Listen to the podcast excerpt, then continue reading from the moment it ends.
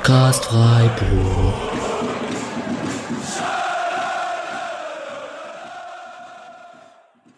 Dann hallo und herzlich willkommen zur 221. Folge des Podcast Freiburg. Wir nehmen direkt nach dem Spiel auf, äh, knappe zwei Stunden nach Abpfiff, nicht mal. Ähm, und vielleicht hört ihr es noch an meiner Stimme. Ich war im Stadion und habe daher den unmittelbaren und vielleicht getrübtesten Einblick und deswegen habe ich noch dabei den Misha. Hallo Misha. Hallo. Äh, ja, Julian ist, also für ihn ist direkt nach dem Spiel, weil er halt noch vom Stadion nach Hause musste. Das bedeutet, ja. so viel, so viel Zeit hatte er nicht. Ich konnte jetzt noch Abendessen und so Kram äh, erledigen. Ja, hast du denn noch was gegessen? Ich habe mir so ein halbes Müsli reingeballert jetzt noch und wollte eigentlich noch so einen Döner, aber das hat nicht funktioniert. Ich, muss ja schon immer gucken. Ich ja, wenn ich in Frankfurt nach Hause fahre, natürlich dann möglichst inkognito nach Hause und dann, äh, äh, das heißt, ich bin jetzt, muss jetzt mich erstmal wieder aus meinen Schalen rausbringen und ja, aber ich, ich starte jetzt direkt in die Folge. Das heißt, ihr seht mir bitte nach, wenn ich irgendwas wahnsinnig Wichtiges vergesse. Aber ich glaube, wir kriegen das ganz gut hin. Äh, und wie gesagt, du hast ja direkt am Fernsehen gesehen. Und generell hast du ja die bewundernswerte Eigenschaft, dass du äh, mit schlechten Spielen oder so eh relativ ruhig umgehst. Jetzt war es kein schlechtes Spiel. Wie geht's dir nach so einem 0-0? Ganz gut. Also ich habe, ich glaube, also ich habe es ja wirklich sogar ziemlich genau ah, ich hasse Twitter-Referenzen, ähm, dass man sagt, ich habe irgendwas auf Twitter geschrieben. Das ging mir immer so auf den Geist, aber jetzt äh, habe ich es wirklich getan. Naja, äh, egal. ich, ich dachte, ich hatte schon fast damit gerechnet, dass das eher ein ähm, defensiveres Spiel wird und ein umkämpftes Spiel und konnte mir gut vorstellen, dass es 0-0 ausgeht und habe mir vorher schon gedacht, dass ich damit jetzt aber gar nicht unzufrieden wäre, weil kein Günther, kein Höfler, ähm, mit Atubolo ja jetzt vor dem Spiel immer so ein bisschen kleine Schwierigkeiten gehabt und Gregoritsch auch noch verletzt. Hm, dachte ich schon, das ist jetzt nicht die beste, die beste Ausgangslage. Gleichzeitig ist Frankfurt jetzt auch nicht furios in die Saison mhm. gestartet, hatte eben auch das Spiel am Donnerstag, wie Freiburg eben auch, und dann hat es jetzt auch also nicht die ganz große Sorge, dass man so voll abgeschossen wird oder so von einem, ähm, ja, von einem Frankfurt, wie man es früher gekannt hat, wo es so enormen Druck entwickeln kann, sondern das halt ein eher ruhiges Spiel werden wird. Ja. einzige, was ich irgendwie noch befürchtet hatte in die Richtung, wäre, ob das dann der berühmte äh, Dosenöffner dann wieder gegen den SC ist oder so. Aber von der Art, wie Frankfurt Fußball spielt, wir kommen gleich nochmal dazu, habe ich jetzt auch nicht damit gerechnet, dass das ein Offensivspektakel wird. Ähm, aber genau, bevor wir äh, direkt einsteigen, ähm, vielleicht nochmal ganz kurz am Anfang. Äh, ihr habt am Donnerstag vielleicht schon die Folge direkt zu Piraeus gehört, die Alex und Paddy noch aufgenommen haben äh, zum SC-Sieg. Und damit wir weiter diese relativ gute Streak von zu jedem Spiel eine Folge durchziehen können, äh, kann man uns auch unterstützen auf äh, mit einem PayPal-Link, den ihr in den Shownotes findet, äh, paypal.me slash spotcastfreiburg oder auf patreon.com slash spotcastfreiburg. Äh, wirklich vielen, vielen lieben Dank. Wir haben da auch wieder sehr, sehr tolle Spenden bekommen. Und äh, das hilft uns tatsächlich da sehr, das immer weiterzumachen. Und an der Stelle auch nochmal sehr vielen lieben Dank ähm, an die Revierfüchse, die mich da heute teilweise im Stadion durchgefüttert haben. Äh, hm. Das war sehr lieb. Und äh, genau. Ähm, Nee, aber äh, bleib doch kurz noch mal im Stadion. Mhm. Wie war es mit Einlass und so weiter? Ist das alles reibungslos gewesen? Oder? Tatsächlich, also wir waren sehr, sehr früh da. Gut, Freiburger, wie so oft. Ähm, viel zu früh am Stadion gewesen, aber äh, haben dann da noch gewartet. Und diesmal war es tatsächlich deutlich entspannter als die letzten Jahre. Hatte so, also ich wurde trotzdem direkt zur Seite gezogen, aber ich glaube, das lag auch ähm, an schwarzes Oberteil und äh, Bauchtasche, weiß ich nicht, aber ich wurde auf jeden Fall zur Seite gezogen. Aber insgesamt, so die letzte halbe Stunde, da haben sie es deutlich entspannter kontrolliert als letztes Mal. Also ich glaube, dass dieses Köln-Debakel vor paar Wochen, wo dann äh, wo die Kölner so drangsaliert wurden und dann so Pfefferspray reingesprüht wurde, weil es genau das gleiche Problem war wie bei uns. Das ist, ähm, dass Frankfurt doppelt kontrolliert, einmal am Eingang vom Stadion und im Umlauf und dann nochmal direkt am Block. Und das heißt, jeder, der sich ein Bier holt oder aufs Klo geht, muss nochmal kontrolliert werden. Und dann staut sich das. Und diesmal haben sie in der letzten halben Stunde deutlich entspannter kontrolliert. Hat auch geholfen, dass diesmal, so wie ich es gesehen habe, zumindest alle relevanten großen Gruppen schon drin waren und dementsprechend da ähm, nicht mehr so viel war. Aber das wirkte auch nicht so, als ob sie die sehr scharf kontrolliert hatten, also sondern das halt mehr am, am ursprünglichen Eingang gemacht haben, so wie es halt auch sinnvoller finde. Daher war es zum Glück diesmal deutlich entspannter als die letzten zwei Mal in Frankfurt. Und ähm, kann man vielleicht so ein bisschen das Spiel schon vorwegnehmen. Trotzdem so, die erste Halbzeit war trotz vollem Gästeblock zumindest Steher, war es nicht so energiegeladen, was sich ungefähr auf dem Rasen auch wiedergespiegelt hat. Vielleicht auch äh, deswegen. Und in der zweiten Halbzeit war es dann echt ziemlich ordentlich und äh, wäre natürlich dann, hätte das Ganze in der letzten Sekunde noch geklappt, äh, wäre es natürlich so ein perfekte, ähm, perfekter Höhepunkt gewesen. Aber also hat auf jeden Fall sehr viel Spaß gemacht. Ähm, und war sehr happy, dass ich da war. Für mich so ein bisschen bescheuerter An Anfahrt, weil ich äh, wohne ja hier in Frankfurt und trotzdem habe ich es äh, geschafft, dieses Wochenende im Schwarzwald zu sein. Und deswegen musste ich dann zu meinem einzigen Heimspiel, das ich habe, äh, trotzdem die üblichen äh, 300 irgendwas Kilometer anfahren, um da zu sein. Hat aber alles gut geklappt. Äh, von daher keine Beschwerden von meiner Seite. Ähm, ja, und bist ja immerhin früh zu Hause dann. Also ja, eben. Also diesmal. So ein bisschen das Heim, äh, den Heimvorteil konntest du ja nutzen. Dann. Ja, also in unter einer Stunde zu Hause. Ich glaube, die meisten, äh, die da waren, dürften da deutlich länger nach Hause gebraucht haben. Genau. Ähm, ansonsten rund um den SC haben wir jetzt gerade nicht so viel Themen, da wir ja auch am Donnerstag schon ein bisschen drüber gesprochen haben nach dem Spiel oder am Freitag. Ähm, daher würde ich relativ direkt einfach zum, äh, zum Spiel kommen. Und Frankfurt, ich habe so einen Eindruck, es gab in den letzten Jahren sehr, sehr viele äh, knappe Spiele gegen die Eintracht und so. Und dieses Endspiel, was wir jetzt direkt am Ende letzten Jahres hatten, wo man für, ich glaube, eine knappe Stunde, wenn man die Halbzeitpause mitrechnet, irgendwie in der Champions League war und dann am Schluss äh, Last Second verloren hat, wo es aber auch schon egal war und Frankfurt sich damit die Conference League gesichert hat. Ähm, generell irgendwie den Eindruck, dass, dass es da sehr viele knappe Spiele gibt.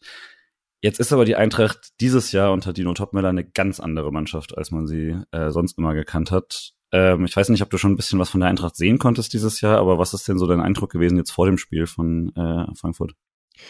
Ja, mich wundert der Move ein bisschen, hm. weil ich weiß nicht, äh, ob kennst du dieses neue Buch von Tobi Escher? Hm, noch nicht noch nicht gelesen, aber ein bisschen ja.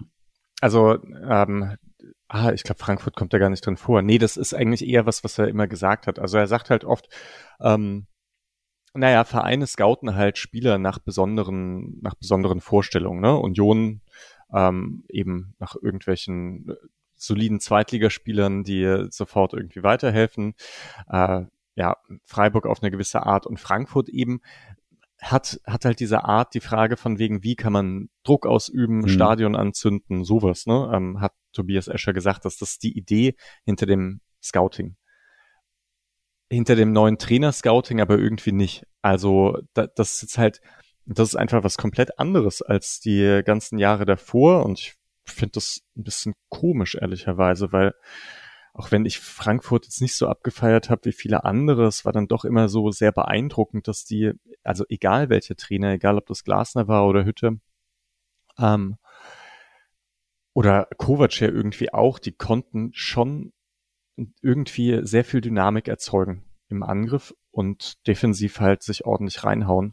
Und jetzt gibt's da Topmöller, der, der macht so ruhiges Ballbesitzspiel hintenrum, mhm. ähm, wahnsinnig kontrolliert, mit ganz wenig Risiko. Mm, und die Spieletypen sind zwar immer noch da, also und ich finde auch die Mamouche oder so passt eigentlich voll in diese in diese Vorstellung rein, aber der Spielstil eben nicht. Unter Glasner ging es vielleicht schon so ein bisschen in diese Richtung, aber es ist doch eine sehr krasse Wende und ich weiß nicht, wie gut das ist. Aber mal sehen. Es war ja so, dass sich viele ähm, gerade so taktikaffinere Eintracht-Fans ähm, oft mehr Spielkontrolle gewünscht haben. Nick hatte ja auch ein paar Mal in die Richtung, ohne jetzt für ihn sprechen zu wollen, da weiß ich nicht genau, aber dass er, dass er eigentlich genau diesen etwas kontrollierenderen Fußball gerne hätte. Ähm, das Klischee, wenn man über Ballbesitzfußball spricht, ist ja oft diese Harmlosigkeit dann nach vorne und genauso sieht die Eintracht aktuell hart aus. Man kann natürlich sagen, das ist jetzt der erste Schritt und man muss jetzt irgendwie schaffen, dass es dann im, im finalen Drittel ganz anders aussieht, was vermutlich, also ich bin sehr sicher, dass äh, Topmüller nicht so spielen lassen möchte, wie er es gerade tut, sondern das so ein bisschen aufbauen möchte. Aber also äh, ein Freund von mir hat hatte der Eintracht-Fan ist, hat das jetzt seit ein paar, äh, paar Wochen zunehmend frustriert quasi immer wieder beschrieben, dass es, dass, dass dieser Diskurs in Frankfurt sehr nervig ist, weil das ähm, einerseits halt Leute sofort genervt sind quasi davon, dass man eben nicht mehr irgendwie Überfuß Überfallfußball spielt oder so und andererseits dann aber Leute auch schon sehr glücklich sind, nur mit Spielkontrolle, aber daraus entstehen halt keine Torchancen. Und kann ich auch sehr gut nachvollziehen, glaube ich. Also von dem, was ich bisher gesehen habe, ist Frankfurt nicht besonders interessant. Und wenn man also nach äh, jetzt fünf Spielen auf die Expected Goal Statistik schaut, die nicht alles ist, ne? Ganz bin da jetzt absolut auch kein kein riesiger Fan von, aber der allerletzte Platz ist natürlich schon eine Aussage, ne? Hinter Darmstadt und Bochum und Köln. Das ist dann tough. Gleichzeitig, ne, das ist dann der Vorteil von Ballbesitzfußball, äh, kaum jemand hat weniger Torchancen zugelassen. Ähm, das ist halt, dann kannst du sagen, das ist ein Prozess und so.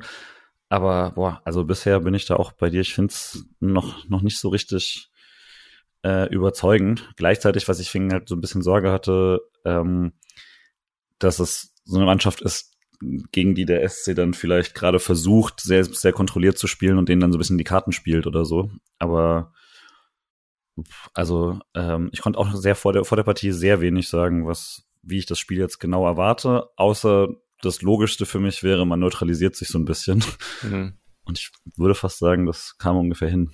Ja, ich glaube, in die Karten spielt man dem eher, wenn man, wenn man wild vorne drauf geht ja, und sich auseinanderziehen lässt, als ähm, ja, so wie man es jetzt irgendwie gemacht hat. Es, also Frankfurt hat ein Torverhältnis von 4 zu 3.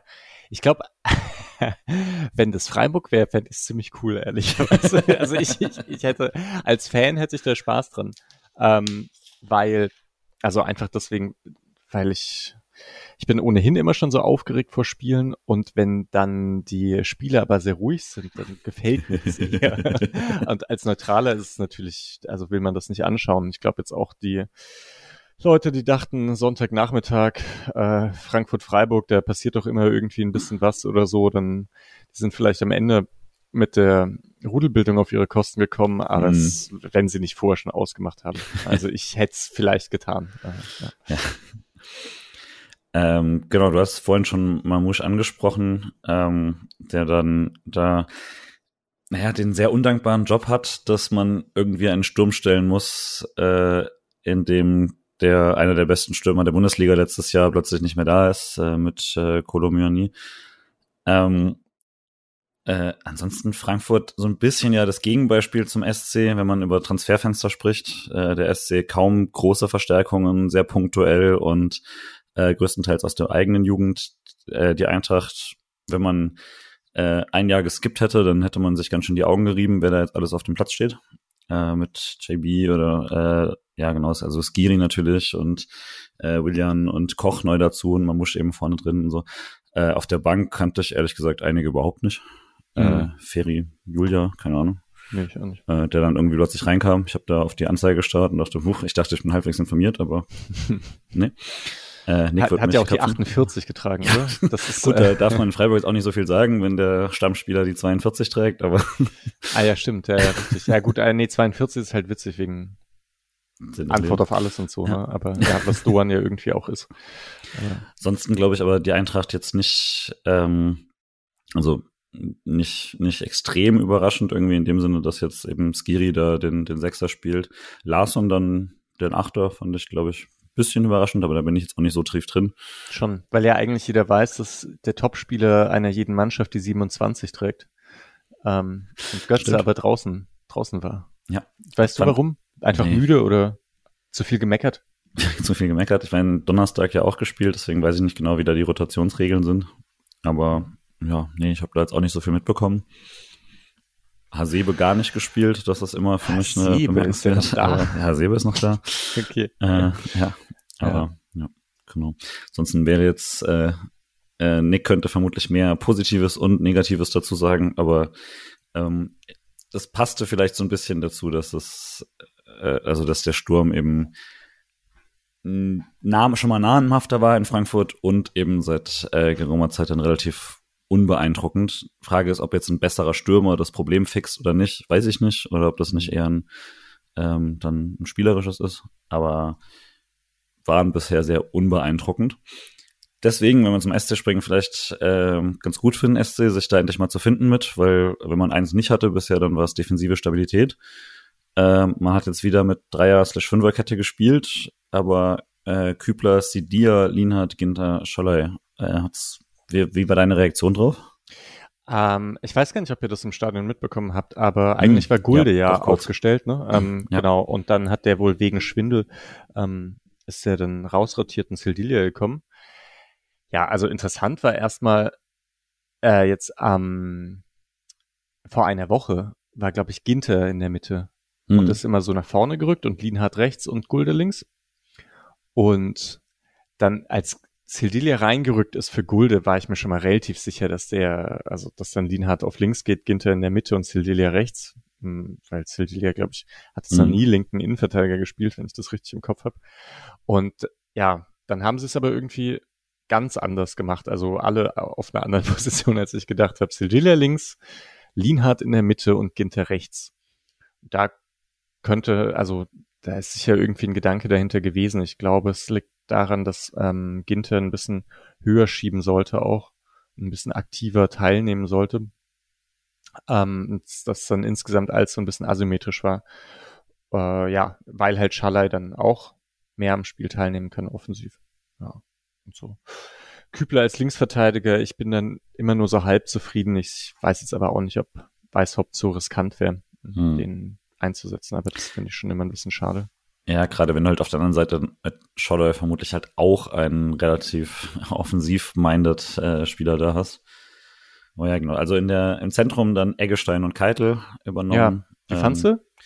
Also ich war sehr zufrieden, ehrlich gesagt, von dem, was ich sehen konnte. Äh, fand ich Keitel richtig gut. Eggestein ist jetzt nicht per se seine Rolle oder sowas, aber also ich finde immer, manche Sachen macht dann Höfler gerade noch mal krasser, aber insgesamt bin ich mit Eggestein gerade ziemlich zufrieden und ich finde es eine sehr undankbare Position, dann äh, Höfler da immer setzen zu müssen und fand das jetzt heute nicht das Problem, das Zentrum. Ja, nö. Ja, und dann vorne Höhler, Doan und Grifo.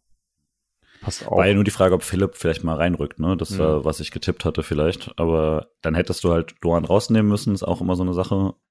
Ähm, auch wenn er jetzt noch nicht die Saison spielt, wie man vielleicht gehofft hat. Aber da nimmst du dir halt auch immer schon sehr, sehr viel äh, so Dribbelstärke und so weiter weg. Vielleicht gegen Frankfurt gerade ganz gut eigentlich auf dem Papier. Oh ja. ja. Und defensive, also defensive Aktionen auch, nimmt man dann auch weg, weil mhm. da ist Doan schon stark und war diese, also war in diesem Spiel auch richtig gut. Ja, also insgesamt, ich war mit der, ich war mit der mit der Aufstellung zufrieden. Die Sache mit Röhl, also ob mhm. Keitel oder Röhl spielt, da war ich mir nicht so ganz sicher. Ich fand jetzt Röhl aber bisher auch nicht so überzeugend, auch ein bisschen unsicher. Nach dieser Vorbereitung, ähm, ja, hatte ich jetzt vielleicht ein bisschen mehr erwartet, aber hat es dann nicht ganz so entwickelt, wie wie es war. Du hast aber auch nicht mit Röhl gerechnet, oder? Wir hatten es ja ein bisschen diskutiert, aber ähm, eigentlich nur darüber, ich hätte nur dadurch äh, mitgerechnet, dass Keitel bisher einfach kein, einen offensichtlich sehr schweren Stand hatte, die Saison. Und dann, ich nicht weiß, wusste, ob er irgendwie komplett raus war bei Streich oder so, was hier manchmal gibt, aber oft, also es hat mehr Sinn ergeben, dass Keitel spielt. Ähm, ja. Ist halt bisschen, bisschen ärgerlich bei Röhl, dass er diese krasse Vorbereitung hat und diese noch gar nicht übersetzen konnte bisher. Äh, und auch gar nicht kam jetzt heute. Aber ja, also die Bank dann mit klar Flo Müller, Gulde, der vermutlich nicht spielbereit wäre und dann Röhl, Rüdlin und Bräunig, äh, die nicht gespielt haben äh, und dann eben Weißhaupt, Philipp, Adamu und Kenneth Schmidt. Ähm, hatte man vermutlich schon mal krasser besetzt, aber so zumindest die, die ersten, die Wechsel, die dann kamen, sind eigentlich, äh, finde ich, gute, gute Optionen, die man da auf jeden Fall hat. Es darf jetzt halt nicht mehr so viel passieren, vermutlich, aber ja. genau. Ja, äh, gut, können wir später nochmal drauf zurückkommen, ne, auf die genau. Bank. Ja. Wenn man so ins Spiel reingeht, ähm, jetzt nachdem man dann schon wusste, okay, äh, bisschen unglücklich, dass die Dia quasi statt äh, Gulde, auf, das war offensichtlich der Plan, ähm, muss ich weiß gar nicht, wie die allerersten Minuten waren, aber wenn man so die erste Viertelstunde nimmt, würde ich sagen, hat der SC eigentlich den äh, schlechteren Start gehabt. Äh, hast du das auch so gesehen? Das habe ich auch so gesehen. Und ich glaube auch, dass man am Anfang äh, Frankfurt ein bisschen mehr in die Karten gespielt hat und sich ein bisschen auseinanderziehen lassen hat auch. Also Frankfurt hm, hat oft schon halbwegs nah am Tor aufgebaut und äh, man ist recht hoch angelaufen. Und Frankfurt kam dann manchmal ins Zentrum rein. Und da hätte ich jetzt gesagt, also weil du gerade gesagt hattest, ähm, das Zentrum war jetzt nicht das Problem in diesem Spiel. Ich würde es auch nicht sagen, dass es wirklich ein, ein Problem mhm. war, aber am Anfang hat man doch gemerkt, dass da, also fehlt defensiv auch ein bisschen was. Ähm, an, an Abstimmung. Also Höfler ist eben auch ziemlich gut darin zu überlegen, rücke ich jetzt raus oder bleibe ich tief. Ähm, und das hat am Anfang irgendwie noch nicht so noch nicht so hingehauen und mit der Zeit hat dann Freiburg kompakter zusammengeschoben. Und dann ist, sind Höhler, Doan und Grifo auch nicht mehr so hoch angelaufen, sondern haben, also man hat es bei Höhler auch manchmal gesehen, dass er so die Arme genommen hat und ge gezeigt hat, hey, bleibt, bleibt hinten. Jetzt sollen halt mal Koch, äh, Pacho und Tute mal auf uns zukommen und die, die machen, also die machen jetzt eh nichts krasses oder so. oder ja. ja. Genau. Ja, also gerade wenn man dann so ein bisschen bei den, bei den Szenen schaut, Freiburg hatte eine überraschende Szene, die kam jetzt nicht irgendwie aus einer mega herausgespielten Situation, aber ähm, wo man dann auf dem rechten Flügel, äh, also wo Doan den Ball rechts rausgibt äh, auf Scholloy, wo, wie man sich vermutlich denkt eigentlich, ne, dass idealerweise Doan vorne mal hält, dann, dann rausspielt und Scholloy irgendwas macht mit. Und diese Flanke äh, findet Doan und der köpft dann so aus elf Metern auf das Tor und der kam sogar ziemlich gut. Also im Stadion auch nochmal, glaube ich, sogar noch fast ein bisschen knapper ge äh, gesehen, als das dann war, aber unerwartet gute Aktion. Ähm, also, weil es jetzt nicht unbedingt die, die äh, Erwartung war, dass er sich direkt mit dem Kopfball durchsetzt. Ähm, danach aber eigentlich fast nur noch Frankfurter Szenen und relativ schnell dann auch schon in der äh, 8., 9. Minute diese sehr umstrittene Elfmeter-Aktion, ähm, wo Frankfurt äh, rechts durchbricht. Und die fand ich tatsächlich erstmal ärgerlich verteidigt, weil äh, Sidia ist draußen, der später, finde ich, ein gutes Spiel macht, aber da ist ein Schritt zu spät und wird quasi ähm, geschlagen, rutscht auch so ein bisschen weg. Und Kübler lässt sich dann innenrum schlagen. Also mhm. äh, der Ball geht außenrum und trotzdem, der Stürmer läuft innenrum vorbei und der Ball kommt trotzdem an. Und äh, das ist natürlich, die waren gerade reversed, also gerade äh, Kübler muss abdecken und den Innenverteidigerposten übernehmen. Das ist nicht, was er immer macht und so, gerade auf der linken Seite und sowas. Da funktionieren vielleicht einige Automatismen nicht. Aber boah, innenrum überlaufen lassen sollte halt auch nicht passieren. Und äh, läuft ihm dann so hinten in die Hacken so ein bisschen. Ja. Der liegt aber auch schon quasi in der Luft, äh, bevor die Situation so richtig passiert. Es war direkt vor uns und ich muss sagen, live dachte ich schon, boah, pfeif einfach nicht. Und als er nicht gepfiffen hat, dachte ich, okay, dann bleibt's auch so. Also dann war es, dann war, dafür war es mir dann auch zu wenig, den umzudrehen. Aber wenn Zweier den sofort gibt gegen Butter, dann vermutlich wird er auch nicht zurückgenommen, oder? Nee, nee, zurückgenommen wird er auf keinen Fall. Das ist auch, ist eine Kannentscheidung. Ich glaube, dass Schiedsrichter dann eher versuchen, sowas nicht zu geben. Mm, ja, ich, das ist, glaube ich, nicht die einzige Szene, in der Küble überlaufen wird. Es gibt, mhm. äh, glaube ich, am Anfang zwei. Und da dachte ich auch, boah, das ist, äh, ja, mh, mm, hat er in Kunku auf rechts gespielt am Anfang eigentlich? Uh, das weiß ich nicht. Ne? Ich glaube, also, aber ich weiß es auch nicht genau. Ähm, tut mir auch leid, diese Frankfurter Spiele. äh, hier an Kunku und Buter. 24 und 29 auch noch mit der äh, Rückennummer, deswegen kann man die nicht so perfekt auseinanderhalten. Und Ebimbe mit 26, naja, egal. Äh, ja, das war, das war schon kein so gutes Laufduell oder er hat vielleicht vorher irgendwie ein bisschen Körperkontakt aufnehmen müssen. Ja. Ich glaube, es ist halt auch wichtig, sich die Szene in Erinnerung zu halten, wenn man später über andere Schiedsrichterentscheidungen ja, spricht. Ja. Dann glaube ich, also ich bin wirklich okay, ich finde es gut, glaube ich, letztlich keinen zu geben, aber dann muss man sich das auch in Erinnerung halten, was die Linie ist, glaube ich.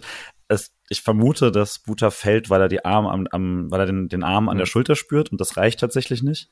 Ja. Aber wenn er einfach gerade weiterlaufen würde und den Arm ignoriert, dann glaube ich, trifft den Kübler unten am Fuß und wenn er dann fällt, dann ist es ein Elber. Aber und wahrscheinlich halt rot. Ja, tatsächlich. Weil ja, gut, wenn er keine Ballaktion. Wenn er ihn ja, unten trifft, dann kannst du wieder sagen, Füße von hinten so. in die Hacken laufen ist nicht Kampf um den Ball. Also das ist ja keine. Äh, ja, ja. Ich vermute, dass man es versuchen würde, irgendwie damit durchzuargumentieren, weil niemand will eine rote Karte geben nach acht Minuten, außer vielleicht Stieler früher. Aber, äh, aber ja. Ja, also heikle Situation und passt jetzt irgendwie auch zu meiner Vorstellung, dass das jetzt nicht das leichteste Spiel wird. Ja, und also, wenn man jetzt auch über diese Seite, diese bisschen unerwartete Kombination, also Sidia Kübler hatte man ja schon öfter mal nebeneinander, auch in der Dreierkette, allerdings halt immer komplett auf der anderen Seite. Ja. Äh, das war dann schon, weiß, ich würde da mehr jetzt Kübler sagen, dass er da einfach innen mehr zumachen muss. Also wenn von mir aus verliert er halt nach außen und dann ist es halt eine Flanke oder so, aber sich da innen überlaufen zu lassen, war schon blöd. Mhm. Ja. Und eigentlich direkt danach, die Eintracht hat so ein bisschen, ähm, bisschen, bisschen Morgenluft äh, geschnuppert irgendwie, weil das, das lief dann deutlich besser, fand ich. Äh, direkt, also das, da hatte ich dann so ein bisschen Muffensausen, dass jetzt, dass uns das Spiel komplett irgendwie äh, wegläuft. Die nächsten Minuten. Ähm, also haben sich eine Weile beschwert über den, den äh, Nicht-Elver oder so, aber haben eigentlich echt mehrere ganz gute Situationen gehabt. Aber wir hatten es äh, schon mal letzten Wochen immer wieder davon und äh, Paddy und Alex haben es auch nochmal gesagt am äh, Freitag in der Folge. Äh, was Atubolu mal bräuchte, wären ein paar Bälle zum Fliegen und die kriegt er dann. Also das war tatsächlich, ich habe mich auch sehr gefreut im Stadion. Ähm, dass dann in der elften Minute kriegt er so einen äh, Fernschuss nicht toll, dass er zustande kommt, weil das war einfach nur ein langer Trappball, der vom, vom Freiburger quasi abgelegt wird und dann äh, 20 Meter marschieren da, äh, darf da äh, Chaibi, glaube ich. Mhm. Äh, ich hoffe, man spricht ihn so aus, ich weiß nicht. Hm. Und äh, Atubolo darf dann fliegen. Und genau solche meinte ich halt immer, die bräuchte er mal. Und das hat äh, offensichtlich gut getan. Der war nicht schwer. Also das war vollkommen haltbar, aber sieht cool aus. Ja. Äh, also es ist Atobode bekommt ein paar gute Bälle irgendwie auf den Kasten, die, ja, also wirklich ein, ein, dankbares Spiel endlich mal. Und was aber auch noch dazu kam, ist, dass halt so ein paar zu lange Pässe kamen oder sowas, die er auch abfangen konnte. Mhm. Ähm, also insgesamt viele Aktionen, die nicht ganz so, die nicht ganz so krass waren. Ähm, und auch das hatte eigentlich in den, in den Spielen zuvor gefehlt. Also auch ja, gegen Stuttgart voll. oder so, dass man irgendwie mal das, ein, ein Innenverteidiger einen anderen Spieler abläuft und Atobodus dann da hat den Ball und ja, kann das, kann dann irgendwie was haben oder eine Flanke, ähm, die reinkommt und er sie vollkommen unbedrängt runterpflücken kann. So Sachen eigentlich, die irgendwie ein bisschen Sicherheit geben. Das war schon unglücklich, glaube ich, in den letzten Spielen, dass sowas nie kam. Und ich habe mich auch mit jeder Aktion mehr gefreut, dass es heute so ein Spiel zu sein scheint, in dem er dann dieses Selbstbewusstsein tanken kann und man hat es dann oder ich bild mir zumindest ein, es äh, gespürt zu haben, dass er dann auch sicherer wird. Es ist halt so voll die küchenpsychologische Erklärung und ich bin trotzdem 100% überzeugt, dass es stimmt. äh, ich, also tatsächlich auch, man sieht es dann auch insoweit, dass ich habe jetzt dann auch ein paar Spiele live gesehen und so und trotzdem was er wenig hatte, war, dass er sich aggressiv eingebracht hat ins Spiel, also dass er den Ball wollte und so.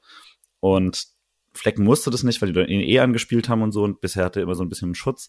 Und nach den Paraden, vielleicht hat er sich das eh vorgenommen nach den letzten Wochen, weil er nicht so viele Bälle quasi im, im Aufbau bekommt, ähm, hat er, hat er sich wirklich aggressiv gemeldet, hat die Arme über dem Kopf gehabt und hat gesagt, ich will den Ball quasi haben, weil sie dann zweimal so einen komischen Querpass gespielt haben, der eigentlich in der Theorie immer zum Torwart sollte, damit der ihn weitergeben kann, anstatt dass du ihn so in die Nähe des Stürmers quer über den Platz und dann halt auch noch ohne krasses Tempo und sowas spielst ähm, dass du eigentlich möchtest zum Torwart, dass er im Zweifel, wenn die rüber verlagern, dass er nochmal zurückspielen kann, wenn sie es übertreiben und so. Das sind ja eigentlich sehr Basics und das, das hat er dann auch eingefordert und kann sein, dass das überhaupt nichts damit zu tun hat, aber es wirkte auf jeden Fall zusammenhängt, dass er eh gut im Spiel war damit. Ja. ja. Er hatte sogar einmal den, den Fleckenlupfer. Ja. Äh, ja. ja. Gab äh, Szeneapplaus bei uns rum. Das war sehr schön. Ja über, also genau, über den anlaufenden Stürmer links auf Sildilia, glaube ich, oder so. Er hat ohnehin viel auf Sildilia gespielt. Ja, das stimmt. Hat Vielleicht aus alter Verbundenheit. Naja, ja. okay, weiter, weiter. Hm? Ja, und genau, dann, als das so ein bisschen überstanden war, so nach 20 Minuten, fand ich eigentlich, hat, hat sich das schon gewandelt. Also ich fand so die nächste, nächste Phase, war jetzt nicht so, dass Freiburg jemals drückend überlegen war oder so, gerade in der ersten Halbzeit gar nicht, aber dann war es auch nicht mehr so, dass, dass äh, die Eintracht jetzt irgendwie massiv gedrückt hat oder sowas. Ähm, Freiburg hat auch ein paar Szenen, diese äh, Ginter-Ablage, die Höhler dann auf Scholler ablegt und der so versucht direkt zu nehmen. Klappt nicht so ganz, aber war zumindest mal ganz nett. Äh, man hat die Steilpässe von, äh, von der Eintracht gut abgelaufen, äh, mehrere coole Grätschen auch gehabt. Kübler hatte welche, Linat hatte welche, sogar Scholler hatte ein paar. Ähm, tolle Szenen habe ich jetzt nicht, auch beim nochmal durchschauen gefunden. auch keine großen Erinnerungen oder so. Ähm, so bis zur, bis zur 30. weiß ich nicht, ob du jetzt irgendwas Grandioses hast. Nö. nö, ja. Äh, Ginter mit einer sehr seltsamen gelben Karte. Ah ja, ähm, ah, das, er hat das noch versucht zu kaschieren, das Handspiel, ne? Okay, weil so. ich war, genau, weil im also, war ich sehr verwirrt, äh, weil es wirkte so, als ob er vollkommen seltsam da reinspringt ähm, und, und plötzlich also ich dachte nur wirklich, hey, wie ist der Ball denn weg? Und dann plötzlich hat er Geld bekommen. Ich dachte, ah, so ist der Ball also weg. es, es wirkte einfach, als ob er, ob er drunter gesprungen ist oder so und dann äh, die Hand genommen hat. es hätte das nicht, aber gleichzeitig auch irgendwo clever, weil wenn er den Fehler macht, dann ist Mamouche vermutlich weg. Ja, also das in der Wiederholung habe ich das dann auch gesehen und dachte, boah, also ich glaube sogar ganz gut gemacht von Ginter. Und weil äh, erstmal verschätzt er sich und kommt dann eben nicht klar mit dem Kopf hin und ja, dann macht er so, als ich sieht halt so aus, als ob er gestoßen wird oder sowas. Mhm. Also ich glaube, sowas ahmt er nach und dass er dann das auf ähm, unabsichtliches Handspiel oder so äh, plädieren könnte, aber da hat sich ähm, Zweier war es, ne? Ja. Ja, hat sich da nicht veräppeln lassen, sondern hat dann die gelbe Karte vollkommen zurecht äh, gegeben und trotzdem, das war gut, dass er die gelbe Karte genommen hat glaube ich. Ich hatte ja mehr Hoffnung auf äh, eine Pro-Freiburg-Leistung von Zweier, weil äh, mein besagter Eintracht-Kumpel mir vor dem Spiel geschrieben hat, dass, dass Zweier seit äh, fünf Jahren äh, versucht, seinen, also immer gegen die Eintracht pfeift, um seinen äh, Fehler im Pokalfinale wieder, Ach wo, so. er, wo er den Bayern den Boateng. eigentlich korrekten Elfmeter nicht gegeben hat. Mhm. Äh, also zu Recht und äh, sollte man auch nicht tun, weil das war gut und fun, aber es war eigentlich halt schon ein Elfmeter. Hat man aber leider nicht ganz so gesehen. Ich fand äh, Zweier zumindest nicht für den SC gepfiffen. aber äh, jetzt auch in der Szene, glaube ich, nichts, worüber man meckern kann über die gelbe. Nee, gar nicht, gar nicht. Genau. Ja, und äh, ja, aber sonst genau, also für mich war es dann ausgeglichen bis mh, ja, also zumindest mehr Szenen dann, glaube ich, Freiburg, auch wenn es nicht viele waren. Ähm, es gab die beste Szene vermutlich in der ersten Halbzeit, äh, als ähm, als Doan richtig guten Ballgewinn macht auf der rechten Seite, äh, dribbelt gegen zwei den flachen Ball reinbringt und Scholleis Grätsche dann irgendwie so, äh, ich weiß nicht, Grätscht so halb am Ball vorbei, wird auch geblockt und sowas. Und dann kriegt Höhler den Ball zehn Meter vom Tor und der Schuss wird dann von, ich glaube, Larsson äh, zur Ecke geblockt. Das war schade, weil das war richtig, also da, da, das wäre so eine, auch eine Freiburger Szene gewesen und das Doan immer das Gefühl, die coolen Doan-Szenen enden nicht in Toren und das ist nicht so ganz rational zu erklären. Ich glaube, er hätte dann vielleicht ein besseres Standing teilweise, wenn er, wenn, wenn er da mehr Glück hätte, das, weil das war eigentlich eine super gute Szene, den Ball da zu gewinnen und dann das Rippling zu bringen und den richtigen Pass zu spielen. Ja. Ja. Ja, Griffo hat dieses Talent, dass seine Aktionen dann ja. Toren enden, ähm, auch wenn es dann nicht immer die direkte Beteiligung da ist. Ich fand die Szene auch auch interessant und eben Doan ist halt defensiv, also der, der hat halt Ballgewinne. Das ist mhm. irgendwie cool. Also ich weiß auch nicht genau, was er da macht, ähm, ob das aber er, er hat, geht da schon auch immer mit Überzeugung rein und ähm, sehr intensiv und gewinnt dann einfach viele Bälle und spielt dabei kein Foul. Das finde ich schon mhm. sehr, sehr gut im Gegensatz zu Schaller, der auch mal Ballgewinne hat, aber die andere Hälfte sind dann oft Fouls. ähm, obwohl in diesem Spiel nicht. In diesem Spiel hat er auch sehr tief in der eigenen Hälfte viele gute Zweikämpfe gehabt. Das fand ich nochmal auffällig, aber eher in der zweiten Hälfte. Naja, nochmal zur Szene. Höhler, glaub ich, nimmt den richtigen Abschluss ins lange Eck. Ich glaube, das war sehr überlegt und gut und hat dann halt Pech, dass es, dass es ähm, abgefälscht wird. Aber grundsätzlich fand ich das auch ganz gut. Ja, hey, Höhler ist ein bisschen, braucht noch ein bisschen, oder? Der mhm. ist ein bisschen lame, finde ich, aktuell in der Saison hilft nicht so ganz, dass es, dass er halt auch trotzdem konkurrenzlos der beste Stürmer ist aktuell, äh, weil er Adamu noch nicht fit und Gregoritsch formtief vor der Verletzung schon gehabt. Ja, aber wirkt war jetzt auch noch kein, kein tolles Höhlerspiel. Ich fand aber trotzdem, macht halt immer wieder so ein paar Aktionen, wo man dann denkt, ah ja, das kann dann auch nur er oder so. Aber hat auch ein paar coole Weiterleitungen und sowas, hatte wieder gute Zweikämpfe auch und so, aber ja, das ist noch nicht die Höhler-Saison, wie man sie schon mal hatte. Ähm, ja. Manchmal ist er ja auch lame in, in einem guten Sinne, weil er ja so eine Ruhe ausstrahlt beim Ball festmachen. Mhm. Aber es ist noch nicht so, also auch das macht er nicht so dominant, wie er es schon mal gemacht hat. Zieht auch nicht so viele Fouls oder so. Ja, genau. Das ist, äh, kommt auch dazu. Und nochmal, der war in der Vorbereitung auch nicht ganz fit, oder? Ja, ja. Also, ja, ja, ja. mal gucken. Kommt ähm, doch. Ja, alle, alle kommen noch. Alle, alle kommen noch, ja. ähm, genau. Äh, Schaller hätte noch eine Szene, wo er so in den Strafraum gegangen ist, aber dann, also nicht gefault wird, aber äh, im Zweikampf dann verliert. Äh, wo ich natürlich sofort Elfmeter wollte. Und äh, Ansonsten ist eigentlich nicht mehr, nicht mehr so viel passiert. Ähm, auch keine riesigen, riesigen Frankfurt-Chancen. Äh, beide Innenverteidiger vom SC müssen nochmal behandelt werden. Lienhardt sitzt eine Weile da, Ginter sitzt nochmal eine Weile da, ich glaube, äh, wegen, einer, wegen einem Luftduell. Ähm, aber schien ja dann nichts wirklich Wildes zu sein. Dann ist kurz vor der Halbzeit. Und dann, weil das war wirklich nahe vor uns, wird's sehr kontrovers, äh, auch wenn man es eigentlich im Stadion natürlich nicht so toll sehen kann. Äh, und zwar ist es ein Tritt und wenn man sich ans letzte Bundesligaspiel zurückerinnert, wo wir zwei so Szenen besprochen haben, ähm, ist es ein, ein Tritt äh, von Ebimbe gegen Sedia auf über Knöchelhöhe auf den Fuß. Also äh, mit sehr viel Wucht und der bricht sofort zusammen und ich habe nur gesehen, oh, der stempelt ihn und der Fuß ist eigentlich zu hoch dafür, als dass es auf dem Fuß voll gelandet sein kann. Und äh, habe deswegen eigentlich auch sofort damit gerechnet, dass er sich das nochmal anschaut und so. Und auch die Proteste waren relativ wild.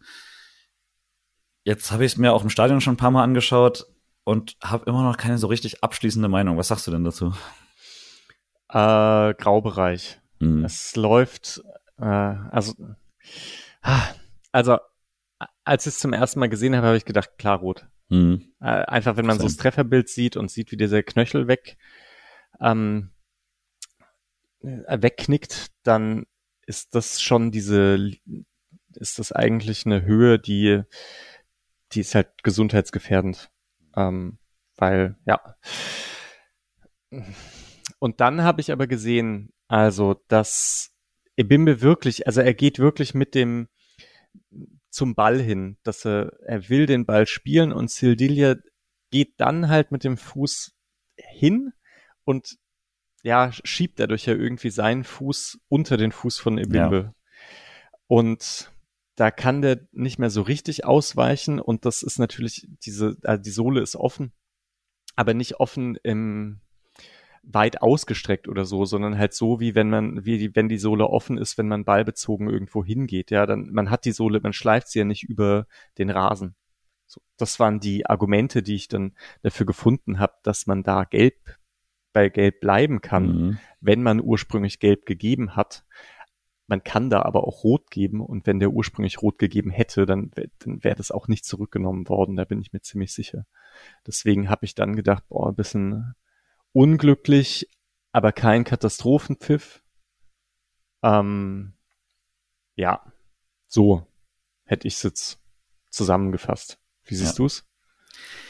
Ja, also ich ich habe auch all diese Argumente hatte ich ziemlich ähnlich, gerade dass die dir den Fuß so davor schiebt, quasi last second. Ich glaube wirklich, Bimbe kann nicht so viel anders machen und so. Aber jetzt, ich habe es mir dann auch noch jetzt noch mal ein paar Mal angeschaut und das bleibt halt dann schon am Schluss so, dass wenn man halt über Gesundheitsgefährden spricht, dann ist der Treffer einfach sehr gesundheitsgefährdend und oh, ähm, er rutscht halt auf jeden Fall ab. Also das ist, er hat auch ursprünglich, der ist ja so ein bisschen drüber und dann da aber null Energie dahinter und er trifft ihn dann so richtig auf den Knöchel. Ähm, genau, also Nick hat auch nochmal geschrieben, dass Zweier das wohl auch erklärt hat, quasi, dass er, dass er, dass der Fuß quasi runterrutscht auf äh, von von der Bimba auf Sedias Fuß. Trotzdem glaube ich, dass die Eintracht da Glück hat und dass mehr Schiedsrichter rot geben als nicht rot geben. Äh, es passt so ein bisschen dazu, dass er generell sehr locker gepfiffen hat. Ähm, das sind alles die Einwände, die ich quasi da habe, aber es ist für mich trotzdem so, wie der Fuß da wegknickt und wenn der, wenn das drauf ist, äh, eher rot. Ich kann damit tatsächlich leben, dass man sagt, wenn das, also die Argumente sind stärker für der Fuß kommt am Schluss hin und ähm, quasi rutscht da blöd und sowas. Und das ist gelb. So wird's halt nicht konsistent gepfiffen. Das wäre mein Problem damit. Und äh, letzte Woche Höfler-Ding war deutlich auch mal anders, nochmal deutlich drüber. Und da müssen wir, glaube ich, nicht diskutieren, dass es das Gleiche ist. Das hier ist mehr Graubereich und so. Also es ist aber auch, also ähm, es, es ist halt die zweite Entscheidung, die vielleicht eine Kannenrote ist ähm, und die nochmal deutlich mehr. Und beide kriegt man dann nicht. Das ist natürlich dann ärgerlich. Äh, und hätte dem Spiel sehr geholfen. Gleichzeitig, ich kann eigentlich immer damit leben, wenn die Entscheidung auf dem Platz steht und das ist jetzt nicht ganz, ganz ab von dem, was man da gesehen hat, dann rege ich mich danach nicht so drüber auf, so würde ich vielleicht mal sagen. Ja, kann, kann ich mitgehen. Und dass man als Schiedsrichter versucht, dass die Spieler das Spiel 11 gegen 11 beenden, hm. finde ich ja grundsätzlich auch richtig. So. Aber Patrick, der sich sehr aufgeregt hat, kann ich auch verstehen, dass er dann sagt, so, äh, so auf die Füße gehen muss rot sein und mhm. ist auch ein faires Argument und ja. Hätte dem SC auf jeden Fall geholfen, wenn es ja, gegen 10 Frankfurt Ich hatte da auch dann kurz äh, so ein Lachen im Gesicht, dass ich dachte, aha, so, so ein Abend ist es also. Äh, also weil Frankfurt, die erste Hälfte würde ich sagen, geht an Frankfurt. Ähm, und Freiburg hat es dann geschafft, durch ein etwas kompakteres Auftreten dann irgendwie äh, das zu stabilisieren, was am Anfang ein bisschen gefährlich aussah. Ja, fand auch. Also wirkte dann, ich war zur Halbzeit schon zufriedener als zu Minute äh, 15 auf jeden Fall. Ja. ja. Genau, hat man auch geschafft, dass dann rechts nicht mehr überlaufen wurde. Und irgendwie, manchmal sehe ich die Freiburger Leistung, glaube ich, auch schlechter, als sie eigentlich ist, weil man hatte ja seine. Ich glaube nicht, dass die meisten Leute sagen, dass du das tust. ah ja, stimmt, ja. Ja, ja, stimmt. Viele sind ja total frustriert gerade. Naja, man hatte ja Szenen vorne. Mhm. Gegen eine Mannschaft, die defensiv aktuell die beste Mannschaft der Liga ist. Hm. Oder? Ja, und so viele hatte Frankfurt nicht, aber ja, auf jeden Fall. Äh, eine der besten. Ich weiß nicht, ob jetzt jemand. Doch, drei Gegentore ist. Äh, ja, besten Liga Bestwert. Ja. 4 zu 3 Torschuss. Das ist, Tor, das ist wirklich wild. Ja. Ähm, die zweite Halbzeit wäre aber fast richtig schief gegangen nach, äh, nach 20 Sekunden. Ja, darf ich kurz? Ja, gerne. Weil ähm, Freiburg macht es ja dann doch sehr häufig, nicht mehr ganz so extrem wie früher, vom Anstoß weg dass sie eine Traube bilden, die sich vorne rechts mhm. sammelt und dann gibt's den langen Ball. Und genau das ist dieses Mal auch passiert. Und wir haben uns ja schon manchmal gefragt, äh, kann das nicht auch nach hinten losgehen? Und jetzt war es endlich mal soweit, dass dann ähm, ja ein kleiner Konter gefahren wurde, genau eigentlich aus dieser Situation heraus. Sedilia schlägt einen Ball lang, der kommt postwendend zurück und dann spielen die es zwei gegen zwei oder? Ja. Zwei gegen drei. Ja. Ähm, ja, also zumindest eine ganz gute Situation und Frankfurt macht es dann aber auch gut. Und am Ende hat Mamouche, glaube ich, den Ball auf halb rechts und ähm, Sildilia geht mit, macht aber nicht so viel vom Tor zu. Und Mamouche kommt zum Abschluss und Atobolu ist schnell unten. Schneller als gegen Girassi beispielsweise oder äh, ja oder in, in anderen Szenen. Da war er halt echt da. Ähm, ich will jetzt nicht alles darauf lenken, dass er ein paar dankbare Bälle am Anfang gehabt hat, aber trotzdem ist das jetzt die erste Parade in dieser Saison, in der ich sagen würde, mm, also wenn man nicht ganz optimal reagiert, ist er drin. Ja. Also das war einer zum Auszeichnen, würde ich auch sagen. Also das, den halten einige Torhüter vermutlich trotzdem und sowas, aber das ist, das ist auf jeden Fall kein äh, kein Gimme-Ball, den man auf jeden Fall hat. Und gerade dadurch, dass sie dir in der Situation nicht ganz perfekt ist, ähm, gerade, also du sagst, er deckt nicht so viel vom Tor, eigentlich so viel dazu kommt, der Schuss geht ja auf die äh, quasi ferne Ecke vom Schützen, mhm. wo sie dir eigentlich ist, und trotzdem kommt sie dir da gar nicht ran. Eigentlich müsste er zumindest ein bisschen mehr kriegen. Ich glaube, er hat sehr viel Angst vor dem Haken, der ihn mhm. dann komplett aus dem Spiel nimmt, was ich auch verstehen kann. Ähm, aber ja, also den Schuss hat er, hat Tobolo richtig, richtig gut pariert und äh, Mannschaft da drin gehalten und wird auch, hat sich da auch äh, nochmal sehr, sehr gut selbst gepusht, fand ich. Das war, äh, war sehr gut anzuschauen. Ja, das hätte, hätte gleich direkt schief gehen können und Eintracht hat direkt danach nochmal so eine Szene, äh, wo Butters, äh, Butter irgendwie drin ist und so. Ähm, da hatte ich mir kurz wieder Sorgen, ob es wieder so rauskommt. Fand aber dann, dass der SC ähm, sehr lange irgendwie einfach den Ball mal gehalten hat, was sie so auch noch nicht so viel gemacht haben. Das fand ich ganz cool. Das hat man jetzt die Saison auch nicht so viele äh, gehabt, wo man wirklich einfach mal lange und ruhig den Ball gehalten hat. Das hat mir ganz gut gefallen. Ja. Ähm, liegt vielleicht auch wieder an Antobolo und seinem gesteigerten Selbstvertrauen, weil er eben mehr und mehr Bälle, ähm, also besser in den Spielaufbau eingebunden werden konnte, den Ball nicht so lang schlägt. Und dann dazu aber auch, dass die langen Bälle und teilweise Chipbälle auch echt ankamen. Das hat ja auch nochmal einen Unterschied gemacht, dass ich oft das Gefühl hatte, er ballert die langen Bälle auch einfach nur irgendwo hin. Ja. Konzentriert sich darauf, dass er den Ball trifft und nicht, äh, wo der hinkommt. Das war auch viel besser in diesem Spiel. Also insgesamt, Atobolu Nee, reden wir später drüber. Aber ich war, ich habe mich so gefreut halt. Ja, ja. ich glaube wir alle. Das äh, hat gut getan. Ähm, Grifo hatte eine ganz coole, er hatte so hatte einen Freistoß, den er ganz schnell auf Kübler gespielt hat und äh, dann endlich mal eine gute Flanke da rechts reingebracht hat. Weiß nicht, ist so ein bisschen Flipper, aber ähm, aber äh, Sidia hätte fast bei fast gekommen und direkt danach noch mal so eine ähm, eine Ginterflanke, wo Buta ganz schlecht aussieht und äh, dachte dann Grifo kriegt so einen richtig freien Abschluss, aber irgendwie kommt er gar nicht so richtig an den Ball. Weiß nicht, was das war, sah komisch aus von mir aus. Äh, weiß nicht genau, was Wo da passiert Grifo ist. ausgerutscht ist. Ja, ja, genau sowas. Und Äh, da dachte ich eigentlich von der ja. Position her, das passt jetzt so richtig und der Ball kommt halt so mit 2 kmh leider auf Trab, sonst hätte, wenn der auch nur mit, mit 20 kommt oder so, dann rollt er vermutlich ins Tor. Genau, und also wenn er noch ein bisschen langsamer gekommen wäre, dann hätte Grifo noch mal so nachstupsen können mit Mhm. dem mit dem Bein liegend. Ja. Wenn das die Szene ist, ich. Genau. Ah, das ist schon die Ginter Ginterflanke. dann, Ginterflanke, oder? ja. Ja, schade, schade drum. Aber ja. Das ist insgesamt gut verteidigt gewesen. Ich glaube, alle alle einlaufenden Spieler, da ist jemand dran, so, also ist im Endeffekt nicht gut verteidigt gewesen, weil Buter dann äh, dran vorbeiläuft, aber es ist immer irgendwie jemand in der Nähe und deswegen, ähm, ja, ist jetzt auch nicht ganz komisch, dass Griffo da nicht perfekt irgendwie den hinkommt. Ich weiß gar nicht, ob er den Ball bekommt, wenn er nicht hinfliegt. Weiß ich auch nicht, ja, gut. Aber generell, ich war ganz zufrieden mit der zweiten Halbzeit dann eigentlich so ab dem Punkt. Also ich habe jetzt nicht, äh, es waren jetzt wieder nicht tausende mega Chancen oder sowas, aber man hatte öfter mal den Ball vorne.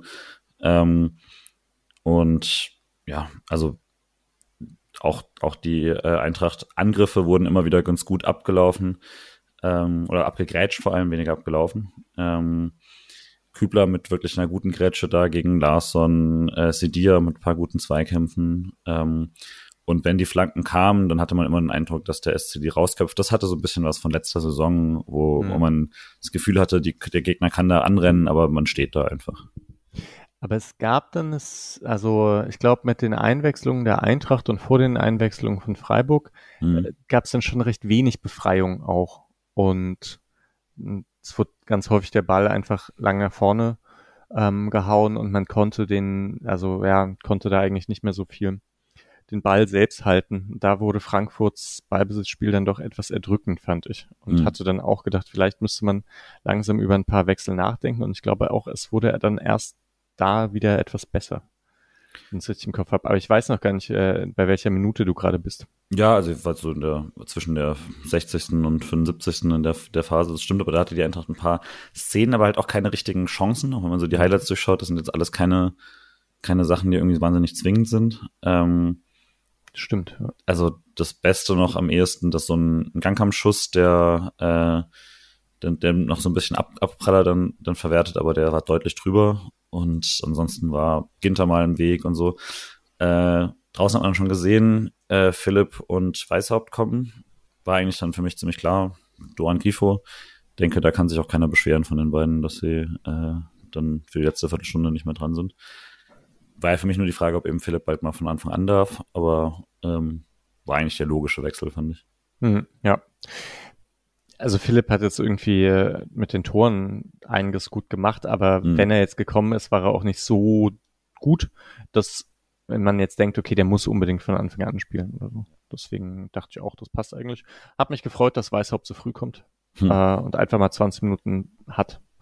Und das war auch ganz gut, weil Grifo, ja, vielleicht machen wir das jetzt nochmal an der Stelle. Ich find's so krass, dass, also wie Günther fehlt für Grifo, es macht einen Unterschied wie noch was. Also, ich meine, der hat ja dann doch immer wieder genug Szenen, in denen irgendwie, in denen er durch Standards oder so sich einbringen kann ins Spiel, aber er hat einfach deutlich weniger Zeit. Ähm, und diese linke Seite ist, also ich glaube, man merkt auch, wie viel so ein Günther bindet Mhm. an Defensive. Äh, einmal, Grifo muss echt viel defensiv mitarbeiten. Ähm, also ich meine, Günther bindet Defensive im Sinne von, die Gegenspieler rücken nicht so weit auf, weil sie wissen, dass da halt ein verdammt schneller Typ ist, der, ähm, der eben da auf Konter lauert. Und gleichzeitig ähm, bindet Günther dann halt in der Offensive die Defensivspieler eben auch, die etwas weiter weg sind und Grifo nicht so sehr auf den Füßen stehen. Und das fehlt und dann hat er halt weniger Dribblings, hat weniger gute Szenen im Aufbau, weil er da weniger Zeit hat und wirkt dann eher wie so ein normaler Fußballspieler und halt nicht wie so der krasse Spieler von Freiburg. Ja, ich fand es halt auch, man merkt halt noch mal mehr, dass Kübler überläuft ja auch nicht viel, klar, ist ja auch nicht seine Seite und so, was, also was soll er mit dem, mit dem Linken dann an der Grundlinie? Ähm, Hast du gesehen, die eine Flanke, die er versucht hat, mit links zu schlagen. Das war ja traurig. Hat nicht so richtig geklappt. Ähm, und gleichzeitig hat man öfter, wenn Grifo den Ball hat, hat man, also wenn er ihn mal äh, so Richtung Strafraum hat oder so, dann ging ganz oft der Kopf hoch und mit einer Erwartung, dass so fünf Meter hinter ihm jetzt jemand steht. Aber Kübler stand dann eher so 15 oder er ist aufgerückt, aber dann schon sich sehr zentrumorientiert und hat dann Sidia für sich absichern lassen oder so. Und beides war nicht das, was Grifo da erwartet hat. Das muss auch Grifo trotzdem quasi anders dann, also das ist auch Teil der Aufgabe so, das musst du ersetzen können, aber das ist halt schon eine krasse Waffe natürlich, die niemand sonst hat, diese, äh, diese Eingespieltheit und auch gewiss einfach, dass sich da Spielstile automatisch ergänzen. Das darf man ja auch nicht unterschätzen, wie viel davon einfach eine glückliche Fügung ist, dass das, was der eine gerne macht und das der andere gerne macht, sich da so perfekt ergänzt. Und das ist halt einfach nicht so, wenn man jemanden auf die Position schmeißt, damit eigentlich nichts zu tun hat ist halt schwierig. Klar, du kannst theoretisch argumentieren, wenn, wenn halt Kübler mehr da invasiv kommt, äh, dann mehr in die Innen Innenseite zieht, dass sein Grifo nach außen mehr Platz hätte, aber er kriegt halt auch nicht den gleichen Respekt, äh, was du gerade meintest, was, was die Leute da ähm, bei Günther in Abstand halten und so. Das hilft dann Grifo halt auch nicht auf die gleiche Art und Weise. Es gibt eine Szene, wo ich dann dachte, ah, das ist doch jetzt wirklich wie gemacht für, für Kübler. Dafür hat man dann den, äh, den Schienenspieler links mit dem rechten Fuß, wo er wo er äh, von außen nach innen zieht und eine ganz guten, ganz gute Schusssituation hat. Und ich dachte, da kommt jetzt nicht was. Und den trifft er dann so, dass es nicht einmal Abstoß gab. Das war tough. ja. Das sah nicht gut aus. Ja. Äh, hat er, also wurde danach auch in Nahaufnahme gezeigt und er Fies. bedeckt sein Gesicht mit dem T-Shirt kurz. Ja, aber zu Recht. Ja, der war nee, aber, ich meine, er macht sehr gut insgesamt. Ja, super unfair. Also, also, das, ja, ist halt, ist halt kein Linksverteidiger. Da kann Streich noch so oft sagen, bei uns müssen die, ne, muss man auch alles spielen können und so, so bilden wir die aus, bla, bla, blub. Ähm, und vielleicht macht das ja auch besser als Weißhaupt oder Kenne Schmidt. Das kann sogar gut sein, mhm. aber es ist nicht optimal. Ja. ja, und dann war die letzte Viertelstunde und genau, es gab diese Kübler-Chance. Ähm, und ein paar, also der SC dann öfter Richtung Strafraum nochmal, fand ich. Also äh, so nochmal Ecken und sowas. Ähm, Keitel, der, den, über den wir kaum gesprochen haben, Schon. aber ähm, hatte da nochmal so ein paar, äh, paar Mal, wo es mir aufgefallen ist, dass er jetzt auch offensiv nochmal ein bisschen länger den Ball gehalten hat. Ich glaube auch, weil Frankfurt dann nochmal weniger angelaufen ist, als sie es vorher gemacht haben. Ähm, und hatte da auch ein paar richtig gute Aktionen, wo er auch mal gegen zwei den Ball behauptet hat und so, als er mal sich durchdribbeln wollte und so. Ähm, hat aber dann auch keine Anspielstation gefunden. Äh, das hat mir eigentlich ganz, ganz gut gefallen, da äh, in der Phase nochmal. Ich jetzt insgesamt relativ zufrieden für so ein 0-0, was ein bisschen müde wirkte, aber ähm, da, da mein Hauptproblem ja immer wieder war, wie unstabil man in allem ist mhm. und so. Und das Problem ja bisher nicht so war, dass der SC harmlos ist in der Chancenkreierung, sondern einfach uneffizient und anfällig war man jetzt heute nicht so äh, nicht so viele Chancen herausgespielt, stand aber ziemlich stabil größtenteils und ähm, hätte man halt noch effizient sein müssen, aber äh, das hatte man ja gegen, gegen Piraeus dann immerhin schon mal. Deswegen, also ich war da bis zur Schlussphase nicht ganz zufrieden. Ähm, und äh, genau, gab noch mal eine Ecke, die Eintracht fast fast bewertet hätte. Das war ein bisschen scary. Und dann äh, die letzten Wechsel, dann der nächste Doppelwechsel war äh, Adamu, der äh, kam für Höhler und ähm, Kenneth Schmidt für Kübler. Und Adamu war direkt nach einer Minute im Zentrum der Aufmerksamkeit, als es einen Wischer vom Ex-Freiburger äh, Koch gab ins Gesicht von Adamu, der dann zu Boden geht und von Trapp, der 40 Meter aus seinem Tor rausrennt, äh, angeschrien wird. Du hattest die Fernsehbilder, wie hast du es direkt gesehen? Ah, hast du Kill Bill gesehen, wo sie ihm so das Auge so rausmacht? Das ja. hat Koch gemacht, ganz so genau. war das. So ja, okay. hatte ich das Gefühl. Mhm. Ja. äh, ja. Und Trapp kam und hat es dann zertreten zwischen seinen genau. Ja. Ich weiß gar nicht mehr, gegen wen das äh, Teil 1 oder Teil 2 ist. Naja, egal, muss ich nochmal schauen. Eigentlich mag ich den richtig gerne, den Film. Ähm, ja, also, wie sagt man das jetzt? Einmal ist mir Koch schon aufgefallen, dass das auch gegen Höhler mal gemacht hat, dass, Hm. mh, dass er ballfern den Körper reinstellt und versucht, den Laufweg zu blocken. Und da fragt man sich ja erstmal, was machst du da eigentlich? Das darf man nicht. Mhm. Also ähm, bei einem, was, also, ja, mh, muss man sich nicht in den Weg stellen und dann kann Adamuda schon auch versuchen, irgendwie so ein bisschen dran vorbeizugehen.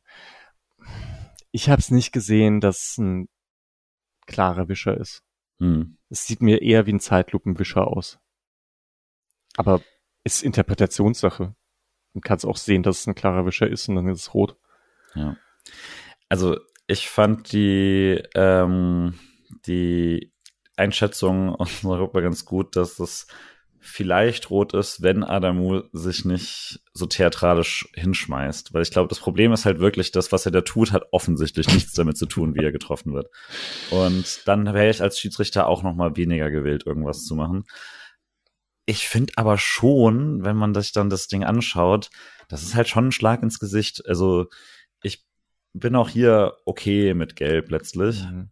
Aber, boah, also der haut ihm halt schon ins Gesicht. Äh, und Slow-Mo, da sieht alles absichtlicher aus, da bin ich immer sehr, sehr vorsichtig. In dem Fall, er wird schon genervt, er guckt so rüber und dann gibt er ihm die Hand ins Gesicht. Das war schon viel und ich glaube tatsächlich, wenn, wenn Adamu sich zumindest einfach nur zusammenbricht und äh, nicht noch rollt oder so und, und, und äh, Hand hebt oder sowas, hat er vielleicht mehr eine Chance. So wird's halt albern und ich glaube, das Alberne kostet ihn dann. Auch bei sowas, ich grundsätzlich kann ich damit leben, wenn sowas nicht immer sofort rot ist, aber dass es dann zweimal die äh, Kannrote nicht gibt, ist natürlich ein bisschen, bisschen tough. Ja, das ist sicher ärgerlich. Ja, bei Laufduellen, Hand ins Gesicht, Ellenbogen ins Gesicht Mhm. oder so ist, glaube ich, prinzipiell eher gelb als rot, weil das kann sogar sein, dass das irgendwie so, dass er dem, dass da so ein bisschen wischen will, Mhm. aber dass er dann das Gesicht trifft, muss ja, glaube ich, auch nicht immer so sein oder ob man dann eher Hals oder Brust trifft oder so. Ja. Ähm, Adamu ist ja auch recht tief mit dem Kopf, weil er nach vorne, weil ein Oberkörper weit nach vorne geht, wenn er rennt, offensichtlich. Soll er sich mal abgewöhnen, soll mal gerade stehen, dann ist er nicht abseits. Ähm, ja, ich, da habe ich mich weniger, da habe ich weniger gedacht, oh, das gibt gleich rot, als bei der ersten Szene. Ja, und war es dann auch nicht dann, also Koch hat Geld bekommen, Eggestein hat Geld bekommen, wofür weiß ich nicht, der, die Ja, war, der war doch, hab mit ich dabei. gesehen. Also ich nehme mich noch an, er hat Trapp irgendwie zu, zurückgeschubst oder so. Ja, also ich finde ich auch richtig, dass man Eggestein dafür Geld gibt. Und Trapp also hat nämlich einmal, auch was Geld macht bekommen. Trepp, Also, Alter? Genau. Also da, da der bin ich rennt natürlich hin. ausgerastet. Also der, der rennt da wirklich Deswegen bin ich jetzt heiser. 30 Minuten, äh, 30 Meter hin oder wie weit das Ja. ist und ja. stellt sich über Adamu und brüllt halt irgendwas, wie so der letzte Boateng. Und äh, ja, und dann geht Eggestein hin, finde ich ja auch vollkommen richtig und schubst ihn halt weg. Ja, ja. Und dann rastet Trapp eigentlich nochmal irgendwie mehr aus. Kann man Da fast ich auch Gelb-Rot nachdenken, da, ne? Genau, dass bei sowas Gelb-Rot gibt, aber er macht natürlich auch keinen Schiedsrichter, auch zu Recht. Ist ja auch okay. Ähm, dass es in Frankfurt immer zu so hektischen Sachen kommen muss, wundert mich eigentlich auch. Ja, also muss sagen, von, also das Publikum liebt sowas ja natürlich auch noch mal mehr in Frankfurt als vielleicht woanders, aber an der Stelle vielleicht auch noch mal, es war echt laut, Frankfurt war eigentlich echt gut, aber auch die wirkten irgendwann echt eingeschläfert von dem äh, gebotenen Spiel mit den vielen Pässen und dem wenigen Torchancen. Ähm, deswegen, ich weiß wirklich nicht, ob das so zusammengeht, das Frankfurter Publikum und dieser Spielstil, aber mal gucken. Ähm, und die haben ja jetzt auch noch diese äh, zweiten Steher, also deren Stehtribüne war ja immer so eine Tribüne und oben drüber Sitze und die haben sie komplett aufgelöst, oben und in Steher umverwandelt. Ähm, ziemlich gut, hat mir gut gefallen Mhm. eigentlich, äh, auch wenn das noch nicht ganz so funktioniert, wie es könnte, aber ziemlich laut. Äh, und da waren sie alle dabei, also das war, da war ich aber auch äh, sehr, sehr sauer. Mhm. Vielleicht ganz kurz nochmal zu Koch, weil ich den schon sehr cool finde, auch wieder, dass er spielt. Also ich weiß nicht, Mhm. ob man es im Stadion so gesehen hat, aber ich finde, der strahlt so eine Ruhe aus, Mhm, absolute. Sicherheit bei den Pässen. Da einfach spielt, ich glaube, im ersten Spiel hat er nicht zentral in der Innenverteidigung gespielt, sondern irgendwo rechts oder so. Ah, Aber der ist halt, der ist echt, strahlt was aus, finde ich auch. Ähm, Ja, war, war ziemlich gut, hat auch sehr viel abge, äh, abgewürgt, was für SC hätte machen können. Ja, und dann war es wirklich nur noch die Frage, ob einer der beiden Lucky Punch landet. Ja, und für ganz kurz sah es so aus, als ob es der SC wäre. Hast du die Szene noch vor Augen? Ja, ist das eigentlich erst ein Freistoß oder? Ich glaube, es ist zuerst ein Freistoß und dann geht der Ball nochmal raus und ähm, Schaller zieht nach, also Schaller ist da auf der linken Seite. Mhm. Interessant übrigens, dass er nicht ausgewechselt wurde dieses Mal, Stimmt. sondern durchgespielt hat. Das ist ähm, passiert eigentlich nie, mhm. dass Schaller durchspielt, fällt mir gerade auf. Ähm, ja, spielt halt einer seiner sehr schönen Flanken und Adamu lag vorher noch irgendwie auf dem Boden, hat sich kurz vorher dann so aufgerappelt, ist einen Schritt nach hinten und ist dann wohl ganz, ganz leicht im Abseits. Aber der Kopfball ist gut. Ähm, Bewegung ist gut. Passt eigentlich alles. Äh, ja, hatte mich auch gefreut. Ja. Dann kurz. Und als dann so lang gecheckt wurde, habe ich Hoffnung bekommen. Ja, natürlich. Also die Flanke finde ich auch wirklich, wirklich gut. Und Adam natürlich auch viel zu frei bewegt sich gut, Kopfball ist gut und das, also wenn man jetzt davon weggeht, wie, wie cool das war für, für paar Sekunden und wie mir da äh, alle ausgerastet sind und äh, es gibt Hoffnung für mich, dass er das so cool und äh, abgezockt da abgeschlossen hat, sein erstes Bundesligator fast gemacht hat und so.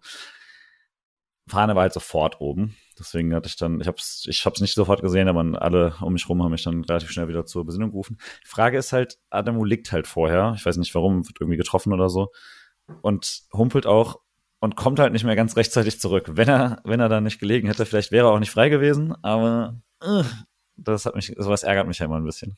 Ja, aber ich weiß auch nicht, ob was war oder nichts war. Also meinst ja, du jetzt, ja, dass er versucht hat zu schinden oder so. Nee, aber oder? grundsätzlich nee. liegen Leute einfach, Spieler einfach äh, manchmal ein bisschen zu lange, wenn man, hm. weil man will ja auch, dass man da drauf schaut, gerade wenn was war. Hm. Aber die Szene läuft halt und das gab's ja schon, Höhler hat sowas auch manchmal, dass er dann irgendwie erst in Richtung Schiri guckt oder so, anstatt, anstatt voll durchzuziehen oder sowas. Äh, ich werde jetzt hier nicht der, äh, der Mann sein, der über seine Verflossene die ganze Zeit redet, aber Petersen hat das natürlich in seiner Hochphase schon immer den Riecher noch mal mehr gehabt. Andererseits, die Bewegung war dann echt gut, äh, hat es versucht, wieder ähm, aus dem Abseits rauszukommen und alles. Ja, also Tor war super an sich und äh, war dann echt, echt knapp, dass es nicht, nicht gezählt hat wäre natürlich genau der Lucky Punch gewesen, der auch so eine faire, das wäre fair gewesen im Vergleich zur letzten Saison, dass man, wo man es in letzter Sekunde dann äh, Frankfurt noch gegeben hat, dann wäre das jetzt eigentlich eine ganz schöne, schönes Karma gewesen. Aber ja, äh, ich glaube, am Schluss kann sich ja absolut niemand über ein 0-0 beschweren. 1-1 wäre vielleicht auch okay gewesen. Ja, aber für Atobodo lieber 0-0. Finde ich. Ja. Jetzt, jetzt, wo wir das Spiel nochmal so durchgesprochen haben, immer, also ich habe jetzt vielleicht doch das Gefühl, dass ich ein bisschen zu positiv war mit manchem, weil ich dann doch irgendwie gleichzeitig halt coole Chancen hatte, man halt auch nicht, ne? Nee. Ähm, also man hat so Situationen, denen man sich vorstellen konnte, dass mhm. was hätte passieren können und so, aber es gibt ähm, ja der Höhleabschluss. Also nach, ja, der war eigentlich die beste Chance, oder? Mhm. Die ab, abgefälschte Höhleabschluss. Ja, auf jeden Fall. Boah, ja, gut. Ist wenig. Ähm, aber ich bin, ich bin da trotzdem nicht so super unzufrieden aufgrund dem, was ich schon gesagt habe. Es fehlen zu viele Leute hm. für Donnerstag schon noch gespielt zu haben, zweimal auswärts. Und der Spielstil von Frankfurt lädt nicht dazu ein, zu so einem offenen Schlagabtausch. Ja, ja, das ist fair, glaube ich. Ähm, ja, ich denke, am Schluss Punkt war auch deswegen wichtig, weil sonst wäre man es echt in so eine dreimal in Folge verlieren, wäre ganz scheiße gewesen. Ähm, und jetzt hat man Augsburg und ist nicht unter Mega-Druck zu Hause. Ich glaube, das ist auch ganz gut und dann spielt man immer ein bisschen freier. Genau, SC steht jetzt auf Platz neun mit sieben Punkten aus fünf Spielen. Nicht mega, aber auch wirklich keine Katastrophe. Ne? Das ist, ich finde es auch voll in Ordnung. Ähm, bei der letzten Folge hat mir, glaube ich, auch irgendjemand noch gesagt, naja, es, man hat ja jetzt schon auch gegen Teams gespielt, die ganz gut mit vorne dabei sind. Ne? Also man hat halt verloren gegen Stuttgart und Hoffenheim, die beide zwölf Punkte haben. Hm. Äh, nee, gegen Hoffenheim hat man sogar gewonnen. gewonnen. Äh, Dortmund hat elf Punkte. Eintracht sieben waren unentschieden und gewonnen hat man gegen Bremen. Die haben immerhin auch sechs Punkte. Ja, würde auch sagen. Also gut, jetzt mal gucken, was dann gegen Augsburg rausspringt, aber dann kann man vielleicht langsam mal so ein kleines erstes Resümee des ersten Drittels der Hinrunde ziehen oder so. Ja. Aber ja. immerhin hat man jetzt genug Spiele für eine Formtabelle. Das, das In der Formtabelle ist der SC Freiburg Neunter mit, mit sieben Punkten aus dem Spiel. Äh, genau. Okay, ich will jetzt aber dann doch nochmal ganz kurz Atubolu ähm, ja. komplett, den, den Kompletthaken machen, weil ich fand eben, dass er auch mit dem Ball am Fuß plötzlich Dinge gemacht hat, wo ich dachte, Mensch, das sind echt gute Bälle. Also Chipbälle, die lang waren und ähm, also, dass er auch eine gute Spielübersicht hat. Wem kann er irgendwie den Ball geben? Und diese ganzen Stärken, die man so aus der dritten Liga erwartet hat, dass die jetzt dass man die jetzt sehen konnte, das erste Mal in diesem Spiel, mhm. was Atobolo bringen kann. Ähm, und dass er da nicht einfach nur Durchschnitt sein kann, sondern wirklich auch äh, Anlagen hat für richtig, für richtig viel auch. Auf der Linie weiß ich jetzt nicht genau, kann ich es nicht so, nicht so gut beurteilen. Mal sehen, ähm, was der Sascha sagen wird. Aber das, das war schon äh, insgesamt wirklich das, was ich mir erhofft habe, irgendwann mal, dass genau so ein Spiel kommt. Ja, bin ich voll dabei, hat mich auch extrem gefreut, hat uns auch im Stadion sehr, sehr gefreut, hat, ähm, ja, war einfach nötig. Ähm, und ja, mal schauen, wie es jetzt weitergeht, aber das wirkt auf jeden Fall auch, als ob ihm da einiges an äh, Last abgefallen ist. Vielleicht auch schon mit dem, ähm, mit dem Ding gegen äh, Piräus, was jetzt immer noch so uneben war, aber wo er auf jeden Fall auch schon seine ersten ähm, Auszeichnungen quasi hatte. Ähm, und genau. Patrick wollte nochmal ähm, Sidia hervorheben, weil er auch irgendwie mhm. nochmal gesagt hat, dass Sidia für einen jungen Freiburger Spieler sehr, sehr wenig Lobby hat in Freiburg. Das stimme ich zu. Ähm, ich äh, fand ihn halt dann am Anfang nicht so souverän, die erste Viertelstunde und sowas danach richtig gut hatte sehr viele gute Aktionen auch mal äh, im Aufbau und sowas mit beteiligt und so. Auf jeden Fall besser als für die, äh, als ich am Anfang dachte. Und äh, war ich auch ganz zufrieden mit. Keitel, wie gesagt, fand ich cool, hat mir Spaß gemacht. Äh, auch besser, als er jetzt in den letzten, letzten Monaten irgendwie zeigen konnte. Daher, so mit denen war ich eigentlich ganz zufrieden. Schallei auf der Position fand ich so ein bisschen verschwendet irgendwie von dem, auf dieser Wingback-Position. Das hat mir nicht so viel Spaß gemacht. Ich fand ihn halt defensiv dieses Mal wirklich sehr gut und das ist auch ein bisschen Schaller untypisch, finde ich, dass er sich dann defensiv in so ein Spiel reinfuchst, so das richtig. Stimmt. Und dann ähm, mit gegen, er hat eigentlich meistens gegen Kunku verteidigt, ähm, und den ziemlich abgekocht hat. Das, das stimmt, das ist fair. Ja, also mh, mm, genau, und dann hat man noch Eggestein, der halt echt einen sehr soliden Saisonstart insgesamt bringt. Und was mir vor allem gut gefallen hat, und das ist eine kleine Stärke, die sich jetzt so ein bisschen anbahnt, ist, dass die Bank jetzt doch irgendwie besser reinkommt als in der letzten Saison. Ja. Und das liegt vielleicht schon auch irgendwie an den Spielertypen, die jetzt so kommen. Also Noah Weishaupt war eigentlich letzte Saison auch schon einer derjenigen, der mal was gebracht hat, wenn er gekommen ist. Mhm. Der dann auch mal ein paar Scorer irgendwie hatte. Wir haben mit Philipp einen, der zweimal getroffen hat. Ansonsten bringt er aktuell noch nicht so super viel Dynamik rein oder so oder auch nicht die ganz große Kombinationsstärke, aber mh, hm, mit diesen Toren sticht er selbstverständlich heraus und Adamu, der bringt halt Dynamik richtig rein. Und ich kann mir vorstellen, dass er erstmal auch weiterhin eher Joker-Einsätze bekommen wird, weil ähm, ich glaube, der bringt der bringt Energie im Pressing, aber ich weiß noch nicht, wie sauber er da ist. Hm. Sah mir noch nicht noch nicht ganz so total überlegt aus, immer alles, was er macht. Vielleicht dann noch ein bisschen mehr Höhler zuschauen. Aber da freue ich mich schon auch drauf. Und Kenneth Schmidt fand ich auch okay dann.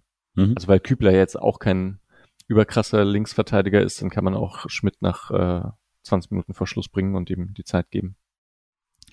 Da nach dem Augsburg-Spiel ja nacheinander West Ham United und Bayern München warten, denke ich, äh, gegen den Ball darf man einiges an Freiburg, auf Freiburger Seite ausprobieren. Und äh, da werden alle mal ihre Chance be äh, bekommen, zu zeigen, wie, wie gut sie da jeweils im vielleicht eher Mittelfeldpressing sind, als äh, äh, jetzt im Angriffspressing, aber trotzdem.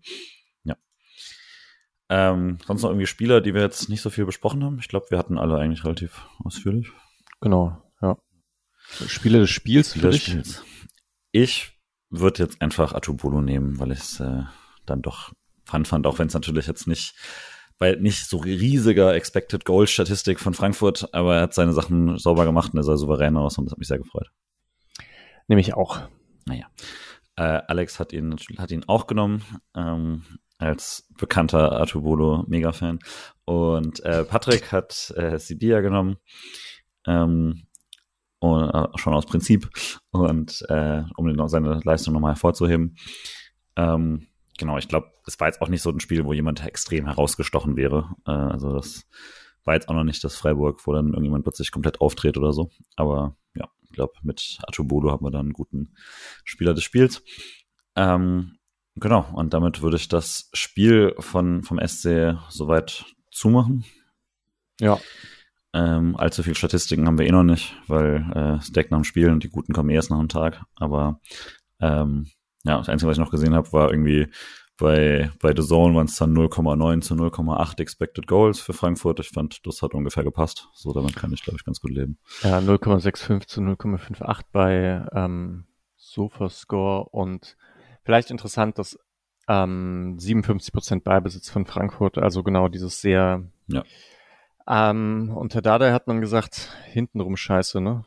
Das, äh, ist, das ja. spielt Frankfurt jetzt irgendwie auch.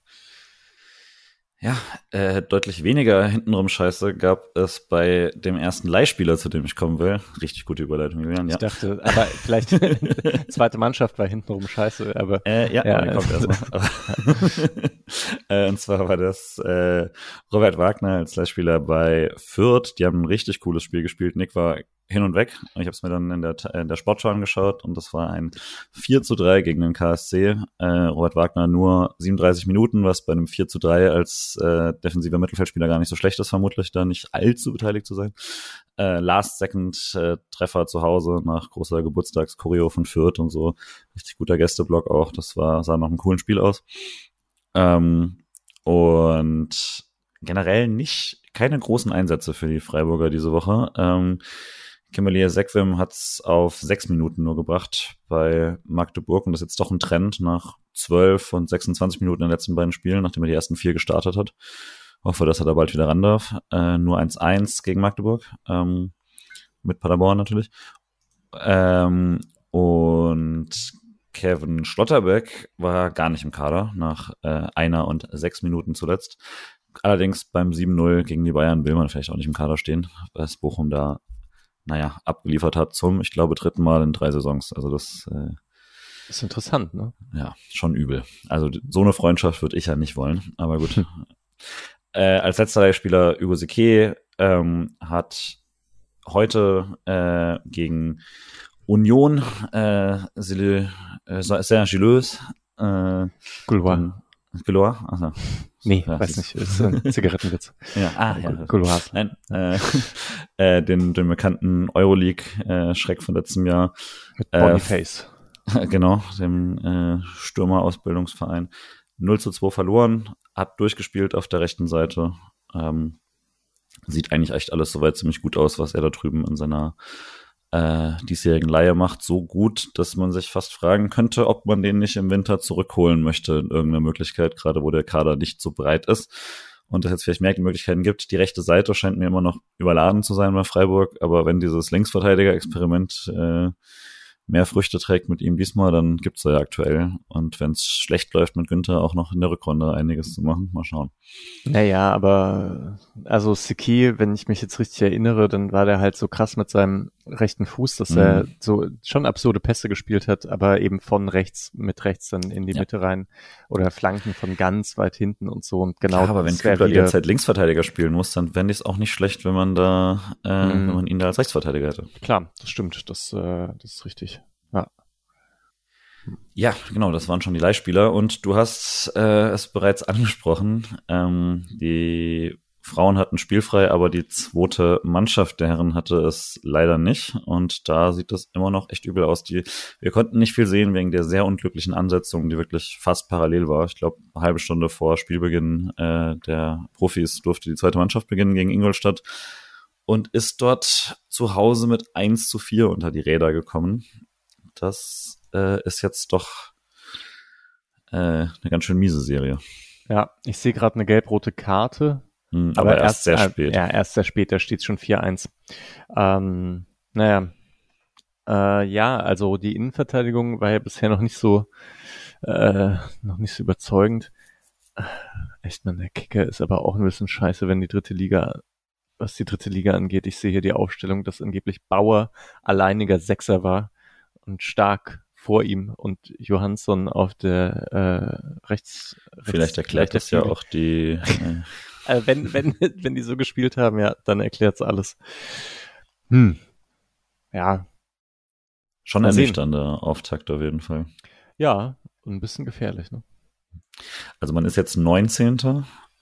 Ähm, nur Duisburg ist schlechter, was auch hart ist, aber die spielen immerhin. Ah nee, die haben äh, die spielen zwar noch, aber äh, die haben auch trotzdem gleich viele Spiele. Ähm, und ja, es sind, also von den Punkten her, man ist fünf Punkte aus sieben Spielen, man ist jetzt damit, wäre man drei Punkte hinter Platz 13 und so, das ist alles noch im. Rahmen, aber man muss jetzt sich halt wirklich jetzt fangen, sonst kommt man da ganz tief rein und das äh, ist alles noch nicht so glücklich. Es wird auch nicht so super einfach, weil die nächsten Spiele sind am Samstag auswärts äh, im Waldhof in Mannheim.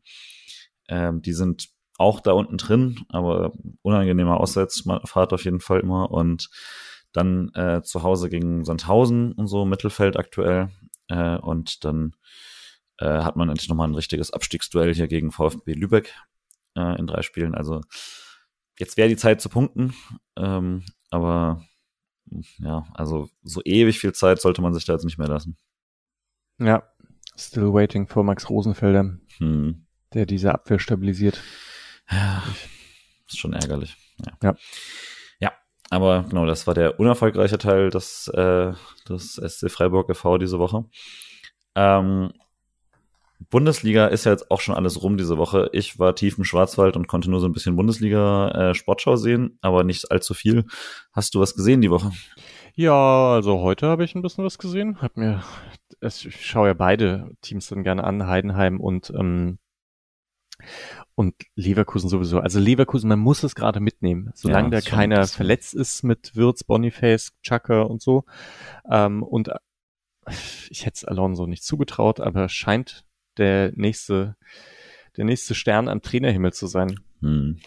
Ähm, das ist beeindruckend für, also das so hinzubekommen ähm, in so kurzer Zeit. Und ja, sie spielen wunderschön. Boniface ballert halt aus allen Lagen, aber er kann sich auch einfach wahnsinnig gut durchsetzen.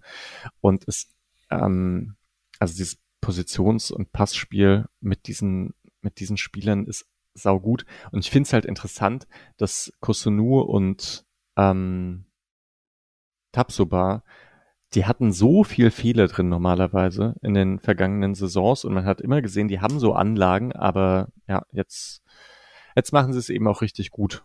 4-1 gewonnen und ja, hätte, hätte deutlich höher ausgehen können, auch obwohl es Heidenheim eben gar nicht schlecht gemacht hat. Was sonst vielleicht noch mir an dem Spieltag aufgefallen ist, außer dass Stuttgart weiter marschiert, hm. wie man es vielleicht nicht gedacht hätte und GRC trifft, wie es äh, einfach nicht mehr aufhört. Äh, Union fand ich von dem, was ich gesehen habe, tatsächlich erschreckend, weil das sah gar nicht mehr aus wie Union und äh, Urs Fischer war tatsächlich auch einigermaßen bedient danach, wo er dann meinte, ja, dann zweite Halbzeit haben sie ein bisschen was gemacht, aber das hat mich so ein bisschen an Streich erinnert, weil er gesagt hat, sie haben die Basics nicht gehabt. Und äh, dann sieht's halt immer so aus, quasi, und sonst haben wir die Basics immer. Und ähm, das dann der Halbzeit einfach nicht angenommen und so. Da das der irgendjemand hatte den hübschen, die hübsche Bemerkung, dass halt äh, Union wieder weg muss von diesen ganzen spielerisch wertvollen Spielern und sich irgendjemand aus der zweiten Liga einkaufen, von dem alle nur sagen, hey, der hat noch nie was in der zweiten Liga gerissen, dann läuft das auch wieder. Aber also Bonucci war auf jeden Fall eine Enttäuschung im ersten Spiel. Ähm, ja. Insgesamt spielerisch, was sie da versucht haben, war vielleicht anspruchsvoller, aber auf jeden Fall unerfolgreicher. Und ja. Ja, vielleicht ist es aber ja auch echt. Also ich meine, Bonucci ist bei beiden Gegentoren stark beteiligt. Ne? Mhm. Das ist irgendwie auch hart. Hätte man, man auch nicht gedacht, dass Bonucci, also manche wundern sich, dass Bonucci zur Union kommt und dort mhm. jetzt Champions League mit denen spielt, aber wahrscheinlich ist noch verwunderlicher, dass Bonucci die Schwachstelle von Union ist. Mal, sehen, ob sich das noch so ja. weiterentwickelt, aber ähm, ja, klar. Alter Mann. Ja, 36. Äh, ich hoffe ja immer, dass sowas funktioniert aus, aus Eigeninteresse, äh, dass auch Leute im hohen Fußballalter noch erfolgreich sein können. Aber irgendwann ist dann auch da vermutlich der Ofen aus. Aber würde jetzt auch noch nicht abschreiben, ne? Erstes Spiel beim neuen Verein würde bei jedem jungen Spieler sagen, jetzt gib mir mal Zeit und so. Mal gucken. Aber halt genau bei Spielern wie Benucci irgendwie nicht. Genau, so sollte ja. halt, sollte halt laufen. Und ich glaube, wenn eben so Spiele kommen mit so einem Standing und dann nicht funktionieren, ist schon nicht so optimal, wahrscheinlich. Klar, aber es war halt jetzt wirklich der, das Debüt, ne? Also ja. mal gucken. Genau. Äh, und also Union traue ich eher zu, mal zurückzuspringen, aber es sind jetzt halt vier Pflichtspiel-Niederlagen in Folge. Das ist schon happig für Union, das kennen die gar nicht mehr. Jetzt kommt dann Heidenheim und Sporting Praga. Das sind zwei, glaube ich, verschiedene Gegner, aber da kannst du dich wieder so richtig unionmäßig vielleicht äh, reinstellen, gerade gegen so eine äh, personell vielleicht unterlegene und trotzdem spielerisch anspruchsvolle Mannschaft wie Heidenheim. Äh, vielleicht kann man da wieder den Terrorfußball auspacken. Mal schauen. Aber das um. wird schwer. Ich glaube, weil Heidenheim halt auch Terrorfußball auspackt.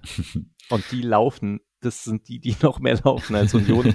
also, ja, bin ich gespannt. Ich kann mir vorstellen, dass Heidenheim, das wäre auch letzte Saison ein ganz schwieriges Spiel für Union gewesen. Mhm.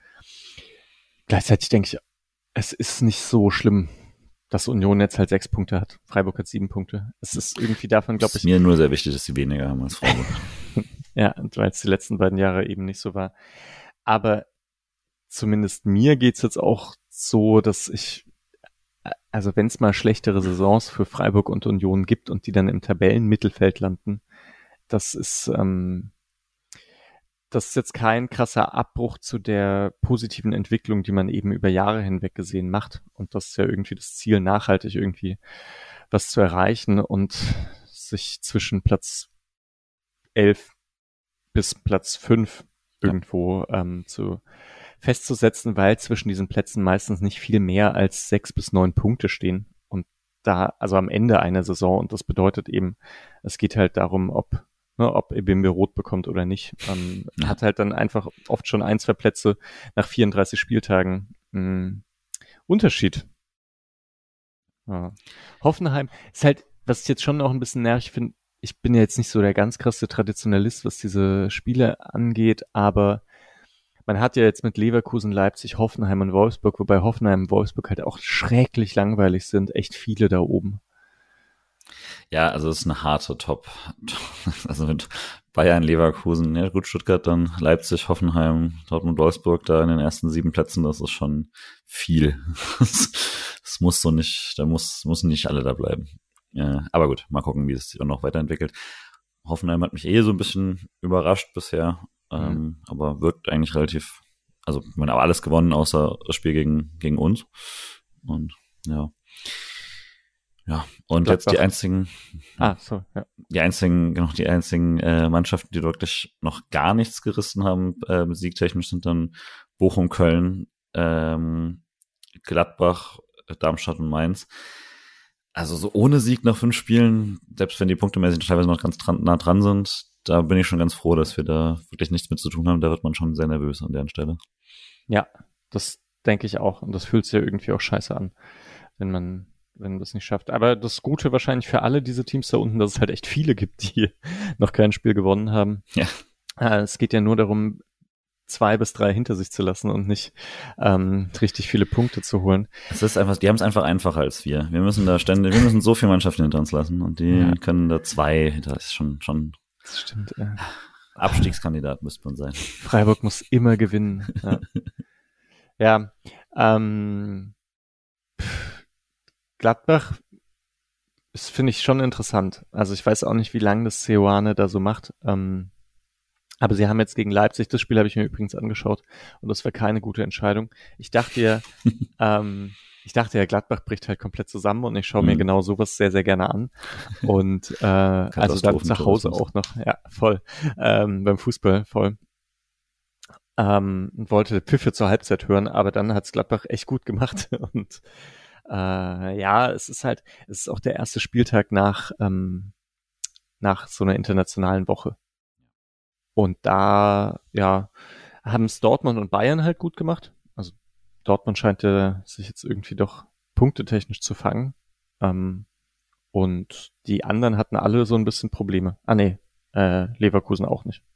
Die letzte Mannschaft, die wir nochmal anschauen müssen jetzt, weil es der nächste Gegner ist, ist Augsburg. Die haben gegen ah, Mainz ja. gewonnen und zwar in Unterzahl, also erstmal zurückgelegen 0-1, dann Demirovic Ausgleich, dann Demirovic Siegtor, äh, dann rote Karte Engels nach äh, nach Überprüfung und dann trotzdem eine halbe Stunde das Spiel über die Zeit gebracht.